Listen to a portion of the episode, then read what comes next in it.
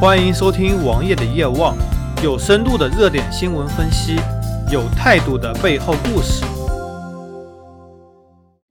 也许在最近，《王者荣耀》吸引了非常多的目光，赚了非常多钱，也有非常多的玩家和用户。但是，《王者荣耀》所吸引的大多数都是小学生和那些没有真正接触过好游戏的人。在游戏鄙视链中，主机玩家显然是鄙视链中最高的组成部分。主机玩家鄙视 PC 单机游戏，PC 单机游戏鄙视网络游戏，网络游戏鄙视手机游戏，手机游戏鄙视网页游戏。这是一个基本的游戏鄙视链条。而作为最高端的主机玩家，在现在也只有那么几款主机可以选择：家用机，无论是 PS 四还是 Xbox One。亦或者是 VU 或者 NS，掌机也就 PSV 和 3DS 两款选择。3DS 在很久以前就已经被破解了，PSV 在去年也已经正式被告破解。NS 是新出的机器，VU 由于上面没有非常多的游戏，主机保有量也非常低，破解组织可能都不屑破解。相对应，目前这代主机中销量最好的 PS4，在上周也已经宣告破解。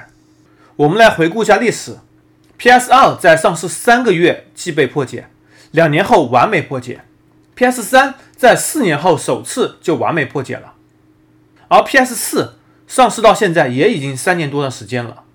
那么这波破解是怎么回事呢？首先，这波破解需要焊接一个破解芯片，跟 PS 二的直读有些类似，玩家不能自己放置破解游戏。需要由卖家在机器或者外置硬盘中预装游戏，将来如果有发布新游戏，也需要把硬盘寄回卖家处，然后卖家收费把新游戏拷贝进去再寄回来。同时不能自己安装破解游戏和 DLC 以及其他补丁，不能联网玩游戏，联网会被 ban。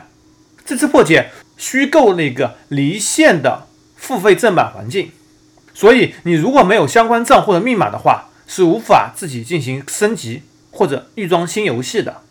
同时，该机器可以玩正版光盘，也可以把破解机器转化为未破解的状态。转化后，目前是可以正常联网的。不知道索尼以后会不会出现一些检测手法？那么，究竟应不应该买，或者说值不值得买这些破解的游戏的主机呢？其实，王爷建议是这样子的：现在玩游戏的成本其实并不高。家用机游戏和所谓的手机游戏根本就不能同日而语。家用机游戏，你买台游戏主机之后，只要花三四百元就可以买一张正版游戏，在玩腻了以后，可以以两百多块钱的价格出售二手。平均每玩一款正版游戏的成本应该不会超过一百元。如果你有一些朋友，大家各买一些游戏换着玩，或者有很多相对来说比较大的城市都有游戏租赁服务，三十到五十元可以租赁一个月。一个月了，你再把游戏玩腻了，花三十到五十元去更换一款游戏，这样既可以玩到正版，也可以享受互联网联机带来的爽快感。如果你真的喜欢游戏，也可以买一款来收藏。同时，这也是对游戏商和游戏开发者的鼓励。而现在这种 PS 四的破解方法，有可能你以后每更新一款游戏都要花二十元钱左右，这也接近了买一个正版然后出售二手的成本了。而且正版游戏你会认真仔细的玩，可以玩到更多更好的 DLC，可以尝试上网的在线体验。盗版游戏呢，根本就不行。而且盗版折腾费时费力，通常一些事情需要折腾很久，还会出现经常这里不能玩那里不能玩的事情，还会出现一旦索尼把系统升级了，或者说你无端联网了，会造成很多不可挽回的损失。而如果你不是一个真正的游戏主机玩家，只想买台机器来看看电影，或者说在朋友来家里的时候可以调出几个游戏来临时娱乐娱乐，以后也不会想考虑更新太多游戏的话，这样的机器其实还是可以购买的，虽然不推荐购买。现在正版的 PS、Xbox 都已经登陆行货，而 Steam 平台也有很多便宜的游戏可以供大家下载。现在玩单机游戏的成本都是非常低的。之前有个段子，有人在哭没钱。你钱去哪里了？都买游戏了，那要努力上班啊！你玩的是什么游戏？单机游戏。